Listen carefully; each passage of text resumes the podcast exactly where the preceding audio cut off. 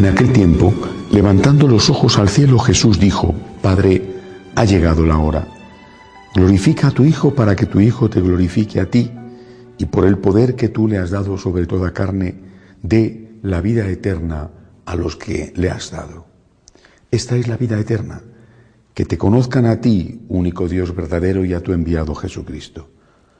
Yo te he glorificado sobre la tierra. He llevado a cabo la obra que me encomendaste, y ahora, Padre, glorifícame junto a ti, con la gloria que yo tenía junto a ti antes que el mundo existiese. He manifestado tu nombre a los que me diste de en medio del mundo, y ellos tuyos eran, y tú me los diste, y ellos han guardado tu palabra. Ahora han conocido que todo lo que me diste procede de ti, porque yo les he comunicado las palabras que tú me diste, y ellos las han recibido, y han conocido verdaderamente que yo salí de ti, y han creído que tú me has enviado. Te ruego por ellos. No ruego por el mundo, sino por estos que tú me diste, porque son tuyos. Y todo lo mío es tuyo y lo tuyo mío, y en ellos he sido glorificado. Ya no voy a estar en el mundo, pero ellos están en el mundo mientras yo voy a ti. Palabra del Señor. Muchas veces eh, se ha hablado y fue motivo de grandes discusiones en eh, los primeros siglos de la Iglesia, no sólo sobre la naturaleza de Cristo, Dios verdadero, hombre verdadero, cómo podía ser hombre si era Dios, cómo podía ser Dios si era hombre, sino que se ha hablado también sobre la conciencia que tenía Cristo de sí mismo. Es decir, ¿Él sabía que era Dios verdadero? Por supuesto sabía que era hombre, eso no cabía ninguna duda. Pero ¿sabía que era Dios cuando lo supo? Eh, esto puede parecer poco importante, porque eh, lo importante es lo que era, no lo que él supiera que era. Uno puede ser el hijo de un rey y no saberlo porque se lo han ocultado, pero es el hijo del rey y se entera cuando se entera, si es que se entera.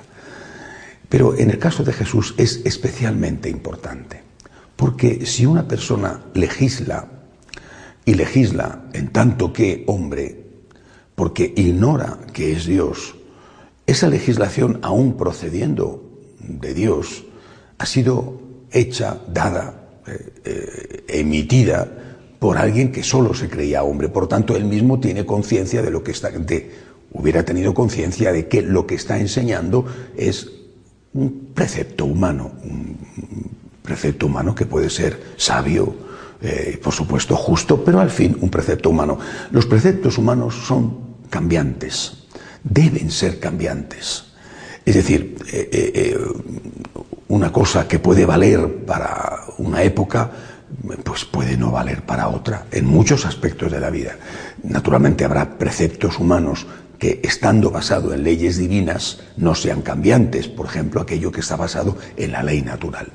Pero las legislaciones, excepto en este punto tan importante, las legislaciones cambian y tienen que adaptarse. Es decir, por ejemplo, si Jesucristo hubiera dicho con mentalidad humana, siendo pensando que él solo era un hombre, que eh, no se podía uno divorciar, bueno, pues esto es una cuestión que puede cambiar. Cambian las circunstancias, puede cambiar. Si Jesucristo hubiera dicho con mentalidad humana que mm, hay que amar al enemigo, pues entonces esto puede cambiar. En otras circunstancias al enemigo no hay que amarle, sino odiarle. Bueno, son dos ejemplos muy dispares, pero que pueden servirnos. Ahora bien, si Jesucristo, sabiendo que es Dios, dice esto es así, esto hay que hacerlo así, eso no lo está diciendo en tanto que hombre o en tanto que solo hombre, sino que lo está diciendo, lo está enseñando, lo está mandando en tanto que Dios. Es evidente que en este fragmento de San Juan queda de manifiesto que Jesucristo tiene conciencia divina, cuando dice, por ejemplo, que, que, le va a dar la gloria que tuvo antes de que el mundo existiera. Es una expresión clarísima. Pero no es la única vez. De hecho, este fragmento del Evangelio es lo que se llama una parte de lo que se llama el Testamento de Jesús. Es la oración al Padre que Jesús hace en voz alta, terminada la última cena, antes de salir para el Huerto de los Olivos. Es decir, estamos ante algo que Él enuncia públicamente delante de los suyos para que los suyos sean conscientes y lo cuenten, como hizo San Juan, de que Él sabía muy bien quién era, hijo de hombre, hijo de María, e hijo de Dios, hijo del Eterno Padre. Pero no es el único momento, sobre todo porque hay momentos en los que Él ha emitido órdenes controvertidas y difíciles y en los que ha expresado claramente su capacidad para emitir esas órdenes que iban en contra de órdenes anteriores eh, emitidas por gigantes en la historia de Israel. Por ejemplo, Moisés. Cuando él prohíbe el divorcio, dice, eh, Moisés os dijo, pero yo os digo. Habéis oído que se os dijo, pero yo os digo. Cuando pide el amor al enemigo, habéis oído que se os dijo. Ojo por ojo, diente por diente. La ley del talión. Pero yo os digo. Es decir, el Señor se establece a sí mismo como un legislador capaz de reformar leyes anteriores dadas por grandes, repito, como el caso de Moisés en el divorcio, en, la relación con el enemigo, lo hace no porque él se considere un hombre más sabio que Moisés o más santo que Moisés, sino porque él se considera legislador. Es decir, si Moisés había legislado, él estaba por encima de Moisés porque Moisés no era Dios y él sí era Dios. La conciencia de divinidad que tiene Jesús eh, yo no sabría en este momento eh, eh, decir a propósito de lo que enseña la Iglesia, lo siento, si la tuvo desde la cuna o la tuvo desde que se pierde en el templo. Bueno, pero que desde luego, desde el momento en que tiene un uso de razón, y en el templo, la pérdida del templo es bastante claro ya, cuando le dice a José y a María, que están asustadísimos, no sabíais que tengo que ocuparme de las cosas de mi Padre, cuando estaba su padre adoptivo allí, quién, eran, quién era su padre, a qué cosas se refería. Bueno, pues desde que tiene uso de razón Jesús es consciente de su divinidad.